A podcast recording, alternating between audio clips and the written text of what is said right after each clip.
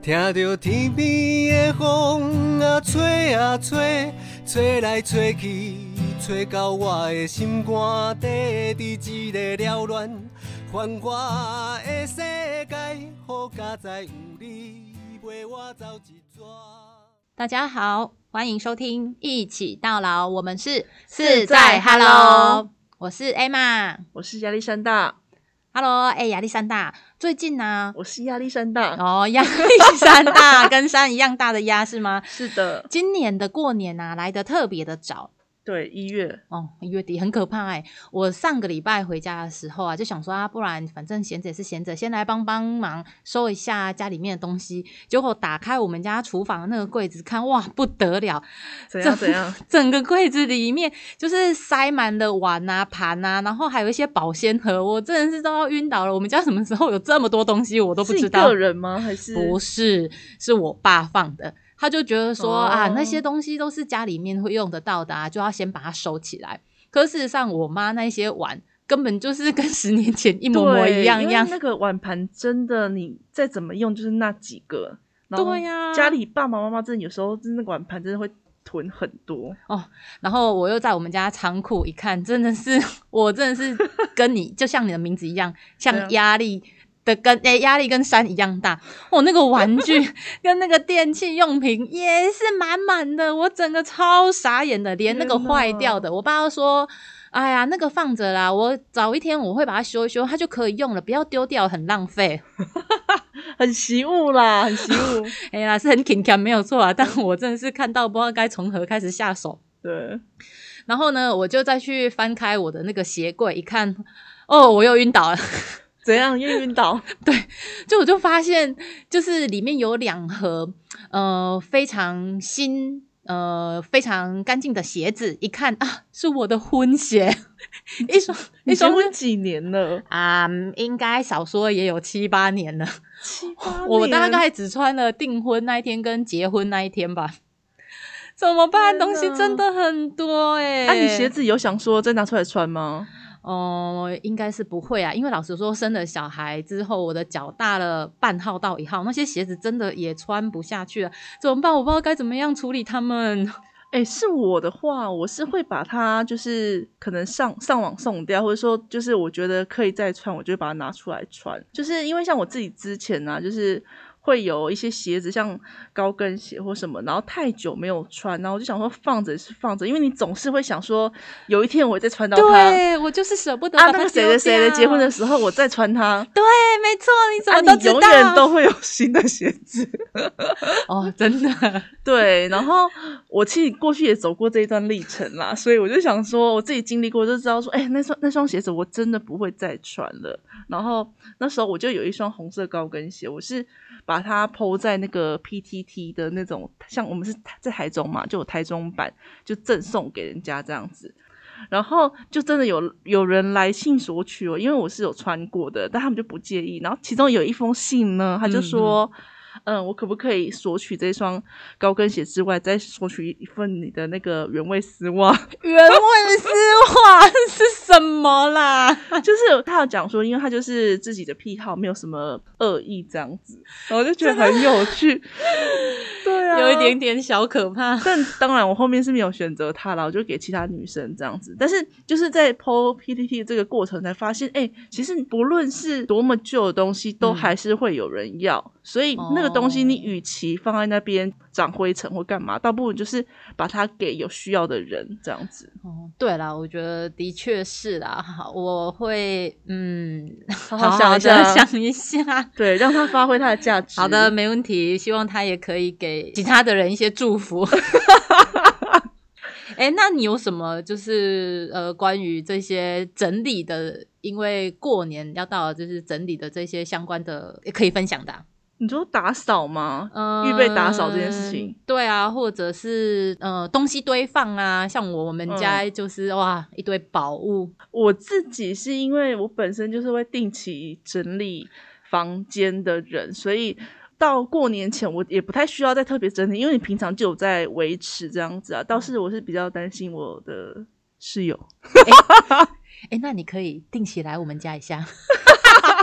哎、这不是重点吧？哎、室友怎么了？室友怎么了？我的室友东西是比较多一点点啦，一点点一？点点，就是我们两个房间就是平行，有没有？你知道那门打开，它是两个世界，一边。就是东西比较少，然后比较整齐，然后另外一边就是大家可以想象，就是很多的宝物跟宝藏。对，你知道我曾经啊，就是因为我上过一个课，就是在教那个收纳的，嗯，然后老师那时候就给了一个就是囤积症的一个量表，它其实就是一个九宫格，嗯然后那里面是同一个房间的照片，然后只是嗯那个衣服的量会越来越多，越来越借此去对比看评估你这个屋子里面的状况是在哪一个等级。嗯，嗯那嗯我印象中基本上大概是四或五以上，就是有一点点囤积症的迹象了这样子。嗯嗯嗯嗯然后，因为我之前就看过我的室友，他在他还没搬过来之前，在家里面的房间，我觉得评估起来大概已经是在四或五的等级。然后我就跟他分享这件事情，然后我室友说：“屁嘞，我明明就只有二跟三。哎、就是大家的那个认知其实是不太一样的哈。”对，就是我们认知的那个囤积症的样子。啊，不能用囤积症讲他啊，拍着拍着拍，我讲不丢啦，就是刚好，就是那个量的多寡这件事情，就是每个人的想法不太一定这样子。对，对，所以因为我自己是看到我室友的有一些现象，我觉得是你有你如果真的回归要谈就是囤积这件事情，嗯嗯嗯我觉得其实是有一些共同的，就是呃他们的东西都很多，然后都很四散。然后对，因为像那时候他搬过来的时候，发现他有非常多一样的东西，好比说呃洗面乳好了，或是保养品，同一个东西一个用途的东西，它有超过十瓶以上。哇，对，但是你会发现说，哎，这么多，然后里面有很多，大概有三分之一到一半，我不我不确定有没有到一半啦，但至少三分之一是过期的。哇，然后就想说很可惜，很浪费，啊就想说，对哎，对你为什么会放买这么多，然后放过期？期嗯对对对。嗯然后那时候他就说，因为他那时候的房间真的太小，然后他就不知道说，哎，其实我有这个东西，或者说他、哦他之前有一件白衬衫好，但是他知道说他要会议，他要再买白衬衫，因为他找不到，他就只嗯能再一直买。所以我在推测啦，他就是那些洗面乳或者保养品，大概也是相同的概念，就是重复的东西会一直买，一直买，然后可能会找不到这样子。还是他其实认不出来白色跟米色。应该是没有那么夸张啦，哈。对，然后还有发现一个现象，就是他有他们会有蛮多就是年代很久远的衣服跟裤子，很多，然后都就是舍不得丢，就会放着，然后或者是他还是会每一年换季的时候再把它展示出来，那就变成是说那些没有用到的衣服啊，或者是裤子，它就会占着你的使用空间这样子。所以这大概是我看到的现象，然后我觉得有一点点微微微微的囤积啦，室友，不好意思，你突然击中我了，因为我刚刚经验吗？我回家的时候发现我们家的衣橱居然还有国中的制服，是想说哪一天复古趴还是什么制服趴要穿，是不是？可能那个时候心里面是这样想国中哎、啊，嗯，国中哦，我去翻一下，搞不好还有国小制服。天哪，反正就是，我觉得大家应该衣橱里面多少都会有这样子的经，就是一些很久没有穿的衣服，但是一直一直放着啦。，对啦，就是都会只是量多或少。嗯，没错。那那你有就是身边有相关，就是你觉得有一点点看起来这种囤积囤积现象吗？哦，其实有诶、呃，就是有一次我就去我朋友家，然后从他们家出来的时候啊，我就看见就是对面啊，因为他门没有关嘛，所以我很清楚一往一眼望进去，我就看见里面坐的一个阿伯，然后那个阿伯的其他除了他坐的，我看得出来那一张是椅子之外，其他就是满满的东西耶、嗯，然后我就问朋友说。那个阿伯他自己一个人住嘛？他说：“哎，他跟一个外看住这样。”嗯然后后来就是朋友就慢慢的跟我说，他就说那个阿伯他其实有一个小孩，然后这个小孩已经结婚，住在外面这样。然后一刚开始结婚之后，就是他跟呃媳妇两个人都会回来，然后一回来的时候，因为家里面好像没有什么地方可以让他们活动，所以他们就嗯会帮忙整理一下家里面的东西。嗯可是他们每次回来，他们每次都要整理，其实时间久了，那个媳妇就会觉得说。就是我每次回来，我都在整理你妈捡回来的东西，就是怎么样丢都丢不完这样。然后，嗯、其实夫妻两个人之间也会有一点一点争一点争执摩擦嗯，然后后来就是媳妇也不回来了，所以就变成是儿子他就自己回来。然后每次回来，就是每次都会跟妈妈争执，就是会一直跟他说、啊，你打开物件我 Q 在等来啊，那等了蛋没了，你后本麦克 Q 啊啦这样子。嗯，然后就会哦、搞的就是跟妈妈的关系就是也没有很好啊。然后我就觉得啊、这样子对于一个家庭来说，其实真的是一个很就是很沉重的负担，这样子。对，其实从一个小小的事情，可能会延伸到有一些家庭状况，或者是说，呃，他其实会不会回归到那个阿妈本身，其实会有一些心理的东西，嗯，嗯这我就不太清楚啦。这个你知道吗？就是有关于这个议题的哎东西。但在说这个议题之前啊，就是我记得，就是我们好像有一个同事也有类似这种一点点小小囤积的感觉。我们要综合的探讨，是不是？对对对对分享完这一个，对是对对对对，对我们那个同事呢，就是某一年，应该就是去年的时候，我们在整理我们仓库，然后就想说，哎，这个同事负责区东西真的蛮多的，就跟他说，哎，那你可能要找时间稍微整理一下。结果呢，我就进去发现他真的在整理，然后整理出来非常多的纸箱，然后那个纸箱是 空的纸箱，里面再有一个空的纸箱，它就是像礼物俄罗盒斯娃娃，里面不断的都有纸箱，然后我想说，你怎么会放那么多空纸箱，然后在那边定位这样子？然后他就说，因为他觉得这些纸箱总有一天会用到，总有一天啊，对，然后所以他就收集了非常多的纸箱，然后他也很爱纸箱，因为他最爱的就是大家这有没有买过水果、那种很厚的，他就那个叫哦 A B 浪吗？还是什么？我我有忘记，就是它有一个特别的名称，就在形容这么坚固的纸箱。，这是他的最爱。对对，然后那时候他曾经还跟我说，因为我的工作本身比较是行政业务嘛，他就说，哎、其实你一进来的时候，我觉得我们两个应该换位置。他是做企划的，我说。给你当行政还得了？我觉得我们办公室会变成纸箱晚餐厅。一片的纸箱，对啊，然后我觉得你看他其实就是对纸箱会比较有一些执着，这样子。不知道他会不会收听到这一集啊？不管。但收听也没关系。我觉得身为他的老婆，应该非常的辛苦，对他老婆也是我们员工，辛苦你了。真的。对，所以就谈这件事情之的背后，其实我觉得他们为什么会特别对某一些东西会有一些依恋，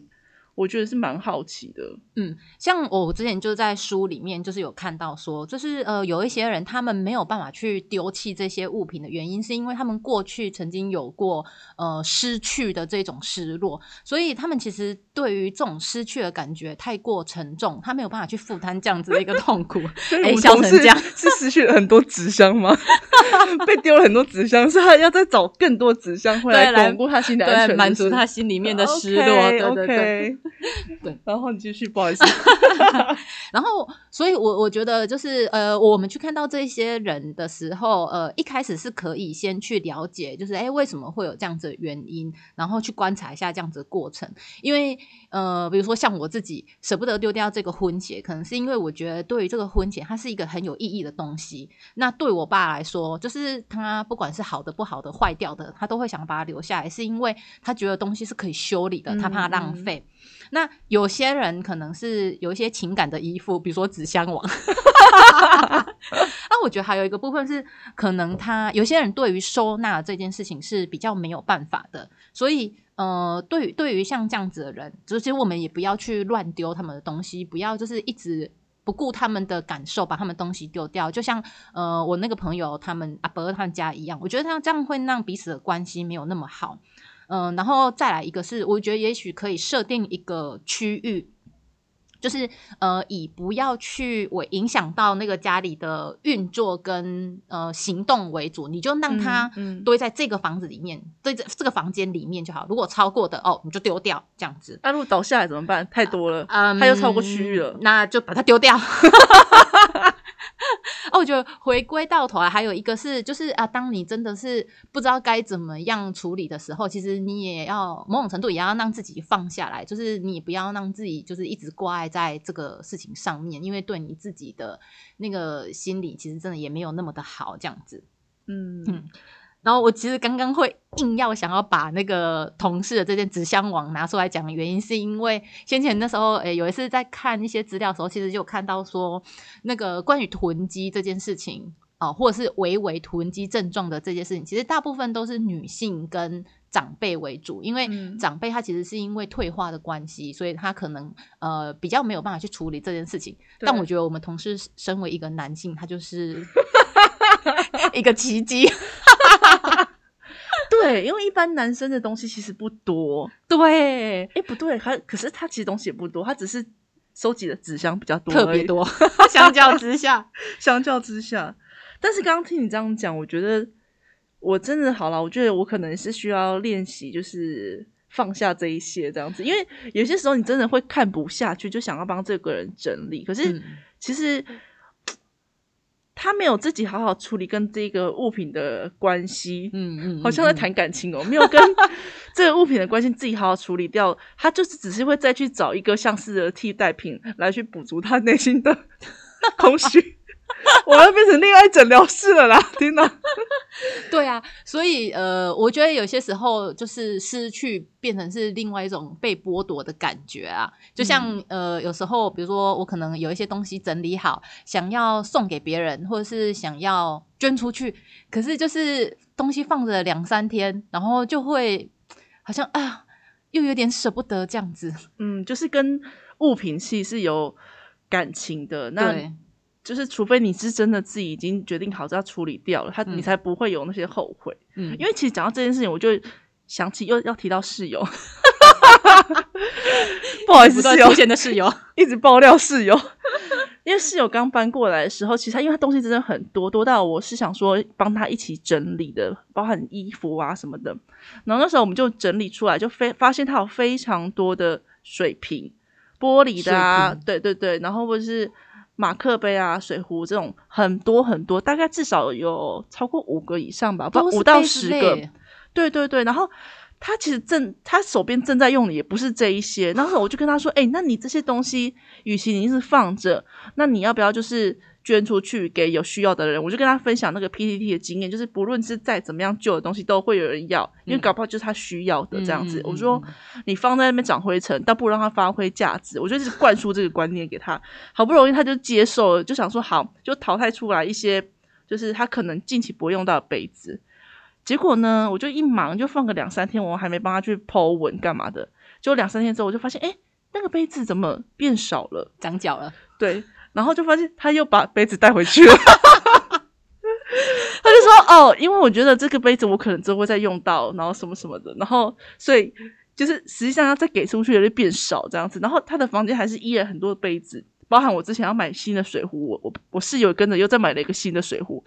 但很棒是他真的有在用新的水壶啦，只是那些旧的杯子就是还是放在他的房间里面这样子，就比较可惜一点点。哦，但我自己其实也有一些杯子诶，就是因为我喜欢去到一个城市，然后我可能就会买一下，就是比如说当地星巴克的杯子啊，哦就是买回来收藏啊，所以我的杯子嗯其实也不少。对，但是我觉得这个如果有收藏价值，然后因为我知道很多人会收集星巴克的杯子，嗯但如果你是因为这个有收藏，然后你可以把它展示出来，它变成是一个展示物，那我觉得它就是有它的功能，那就 OK。哦，还是其实你也是放在箱子里面嗯，我放在柜子里面。OK OK，那就还 OK，就是它变成是你一个环境的摆饰，我觉得就 OK。就是不要说都收在纸箱里面，其实你根本放了五年、十年，就是它就只能放在那，就很可惜了这个东西。哦，对，也是。哦对，说到这个收纳部分呢、啊，哎，我看你把办公室的这些物品都收纳的真的是陈列的很整齐、很干净。哇，啊想必你应该是有一些有很多的经验跟方法，就是哎，可以跟大家分享一下。嗯啊，可以请你今天就是稍微 透露一些吗？就是跟大家分享一下嘛，教教我们这些。其实我也不是很专业，只是说就是自己的那个偏哈，有些时候就是要做起来，就是想要收拾干净啊。我觉得，因为其实我们今天一开始在谈的是说年节就是要打扫这件事情，那如果真的要谈收纳，它又可以分很多个面向，可能很多个，对啊，因为你你衣服的收纳或者是你厨具的收纳这种又不太一样嘛。那嗯我觉得可以分享的是一个比较通则的，呃，如果你想要开始打扫迎接新年，那你可以怎么样开始做这件事情？这样子的一个方式啦，就是第一个，我觉得，呃，要做收纳，第一步就是你要先把你的东西都全部拉出来，重新的盘点，再来就把东西就是做分类，一样的东西或是相同类型的东西就把它集中在一起。然后整理出来之后，再下一步其实就要进行断舍离。那我觉得断舍离有几个大家可以去思考的方向，就是第一个是这一两年内有没有在持续的使用它。如果你这个东西已经超过两年以上，你不会再使用它了，你就可以去，或是没有使用过，你就可以想，那你之后会再使用吗？假设不会的话，千千万万不要再把它收进去，因为那个只会再放第三年、第四年、第五年。那有一个观念，你就可以想说，那我们可不可以把这个东西让它发挥价值，可以给有需要的人去做使用，这样子。对，所以我觉得这是断舍离的一个蛮好的思考点，包含像衣服也是啊，就是大部分的人都会想说，这个牛仔裤。我就是想说，我变瘦了，我一定要才可以再拿出来穿它这样子。可是通常我们的身材就会一路的往上飙。那如果你觉得没关系，你就就是真的真的很喜欢这件牛仔裤，然后想要再穿它，那你要帮自己设一个期限，就是好，那我给我自己一个目标，就是可能半年内、一年内，我要努力瘦身，可以穿到这件牛仔裤。那如果真的这一年内你真的呢，就是没有瘦下来。那要不要再帮自己延期？可是你不能无限上纲，就是可能最多你就给一个期限。那一方面就是可以督促自己可能减肥啊，那另外一方面就是为这一个裤子它的存在设一个期限，这样子才才不会说一直都在。你的衣柜里头这样子啊，如果你真的觉得好，你也努力过了，真的好像没办法 回到那个身材，那我们就要接受这个事实嘛，我们就把它给其他比较身材苗条的同事，对，让他去穿这件裤子，他还是用另外的形，另外一种形式在存在在你的生命当中。好的，我们就是祝福。对。我不是在对你喊话，吗，老师？我都觉得 好像在跟我讲话，在对自己喊话。但是我通常是直接放弃，直接买新的。对，就是这几个部分，然后你就进行断舍离之后呢，在第三个步骤，其实你就要去思考说，那这个东西要收，要怎么收，它的摆放的位置。嗯，对，其实位置的部分，大家都觉得说啊，我就。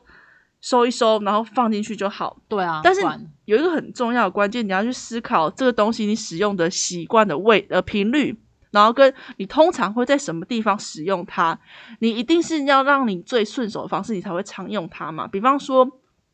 呃，卫生棉，你总不可能放在厨房，不要突然在想哪里。荒谬一点点的，就是你不会放在厨房的柜子里面呐，你不可能因为厨房有收纳柜，你就放在那边呐，你一定会放在一个距离厨呃厕所最近，或者在厕所里头，就是大概这种概念去思考你这个东西要摆放的位置，它是要顺手的，或是浴巾你要怎么收，是你比较要用的时候你可以好去取得的这样子，所以摆放的位置很重要。再来另外一个就是使用的频率。如果这个东西你其实一年大概就使用一次的话，它可能个最高啊，或是最低，你最不常去拿的那个位置，可能就是适合那种不常使用的东西。不常使用的东西，譬如说，你说棉被吗？对，棉被，或是有什么是冬天？呃，比如说羊毛外套。哦，羊毛外套也是，或是啊，我知道了。像我不知道你们有没有在使用那个棉被的压缩袋哦，真空袋那种。那那你真空袋它是不是要有一个抽把那个气抽出来的东西啊？那这东西你可以想象，它你一定是一年你只有使用两次，一个就是你冬天换季跟你夏天换季的时候会使用到嘛。那这东西绝对不会放在你可能平常就会很长很好打开的那个柜子，你一定会是放在一个不常使用的地方哦，平常比较不会去开到的。对。就是那个柜子的最底层啊，或者是最上方啊，或者是最深处，嗯，因为你开的频率很少嘛，没错，所以你东西一定会有位置的好，呃，那个什么，就像你租房子会有好的位置跟不好的位置，那不好的位置就给这种比较不常用的地方去摆放，这样子，对，所以这件事情也很重要，对，然后再来就是第四点，我觉得很好的是，你可以善用高处的空间，就是天花板哦。你如果拿得到的话，哈，我也是可以啦，我也是觉得 OK 啦。因为大部分的人有时候买一些柜子，喜欢买一些三层柜哈，然后那三层柜的高度可能就只有到你的女生，假设以一百六来说好了，可能只有到你的胸口，嗯，差不多。那这样就很矮啊。那你这上面空间都没有使用到，其实很可惜。那变成是说你要买很多相同的柜子，那你你的平面空间其实不大的状况下，你的收纳就很有限了。所以如果你可以买那个柜子是可以架高的，比方说哦。有些是层架，它可以放到一百八，你当然不能说真的到天花板了、那你要拿的时候就很麻烦，就是你可以或是一些层板的部分钉在墙壁上，往上去加，嗯善用那个高处的空间，那就可以增加你收纳的容量，这样子。对。哦我想到了，我们家的厨房啊，我爸非常天才的，就是定了一个很高的那个嗯。层架，然后很多哦，就是起码有四五个，可是那里面全部都是空的。对，你看，这就是因为不好取得。对呀、那那么高，那根本就要拿那个梯子你才能够。对，又或者是说，它那个东西如果真的已经钉在那么上面了，那最上面的东西就可以放很不常用的东西。嗯，，对，可以想想看，你们家最不常用的东西什么？那可能 maybe 那个就是它坏掉电风扇。那个可以不用留了，或者是直接去维修好吗？就是不常使用的东西就可以放在上面，就是你可能一年只要上去一次的东西，哦，就可以放在那里哦理解。对，哎，那我有个问题，那如果是牙线，我应该把它放在客厅、放在厨房，还是放在房间呢、这件事情就回归到你自己的使用习惯，你会在哪里用牙线？都会啊。你这吃完饭的时候想可能会想用啊，然后或者是刷牙之后会觉得、哎好像没有刷干净，应该要剔一下牙，所以可能就这些地方都会用得到啊。那你通常吃完饭你就坐在哪里？坐在厨房啊，厨房。吃完饭之后就会在厨房，厨房因为收拾嘛。啊，如果你的那个你的经济比较好的话，你可以厨房放一个，然后 客厅或者是那个浴室都放一个。但是如果像我依我的习惯，就是我会使用牙线，觉得就是在晚晚上睡觉之前，那我就会把它放在浴室。哦，就是它也是一个可以判断你要怎么样放这些东西的一个依据，这样子对理解。对对，你就可以思考你通常会在什么地方放这个东西，哦，也不是放这个东西，哦就是使用这个东西。那那个东西就是哦它存在的位置。哦，理解理解，哦，真的是学了不少诶，我觉得我今年 过年的那个整理真的是可以好好的学以致用。对，跟我通常在收东西的时候，我发现我会有一个通病，就是你刚刚不是有前面有说嘛，就是你要先把东西都拿出来嘛。对那我其实，在拿的过程当中，我就会一边欣赏，然后往往东西拿出来，我可能就要花半天。我觉得这很正常，因为其实整个在做收纳整理的最花时间的部分，就是在第一个部分，就是你把所有东西都拉出来做盘点分类的时候，这件事情是大概会占你百分之七十的时间。嗯对，所以其实也不建议说大家就是要做收纳整理，一天你就一定要把它完成，你可能可以分个两三天提前嘛，把它预备，然后处理好这样子，哦，才不会很累。我们可以一天一小区，一天一一小区这样子，才不会觉得哦，好像很没有成就感。对，可以，因为像你看，现在快接近十二月嘛，你可以从十二月开始准备到 过年，也有两个月时间吗。整整两个月 你可以一天三十分钟，哎、也 OK 啊。哦，也是，对对对，我觉得这是一个蛮好的那个，哎，真的是很值得可以拿来参考一下，跟学习。对，小小分享啦，就是个人的经验。嗯嗯嗯嗯。然后我也在那个网络上面，就是其实有看到一个统计，就是是一个美国统计，他说，呃，是去年的，他说去呃现在的人里面，呃二十个人里面，其实就会有一个有这种就是囤积或是疑似囤积、类似囤积这样子的一个镜头，所以嗯我我觉得好像，嗯，大家其实真的都可以来好好学习一下关于这些整理啊，关于收纳的这件事情。对，我觉得蛮重要的。一个就是你好好的收纳跟整理，也可以换得你比较好的居住的空间。那你的心情，我觉得也会蛮有所影响的。嗯，我对觉得那的确是诶、所以我觉得呃，每年的年末过年前的这段时间，就是我们都会去帮长辈做这种呃大扫除，就是某种嗯程度也是希望可以让长辈他在过年前有一个比较舒服愉悦的心情，来在有有一个比较好的呃生活空间，可以来过一个好年这样子。对，因为其实你刚刚有提到说有囤积症的可能，呃是长辈，嗯，呃统计来说，长辈或者是女性女性嘛，那嗯。长辈其实我觉得大一部分其实是因为他们身体的退化，就是某黑的溃啦，可以经历啊，哦，对，的确是啊，因为你看你东西如果放高一点，长辈那个手退化的关系，他举不起来，他其实根本也没有办法拿，也没有办法收。对啊，然后嗯。你看要打扫，其实对他们来说就会比较吃力一点点这样子。所以就是我们呃今年的寒冬助老啊，刻不刻不容缓，就是以寡，你知道寡吗？寡，你说冷吗？寡，对，没错，哦就是冷的这个台语，就是我们今年用寡这种呃居家行路的主题，希望就是大家可以看见居家弱势长辈他们。嗯，实际上面面临到的困境，然后从呃看见，然后去改变，然后也希望就是呃可以邀请大家，就是一起来跟我们关心长辈他们的年节的这一些需求，然后一起爱心助老。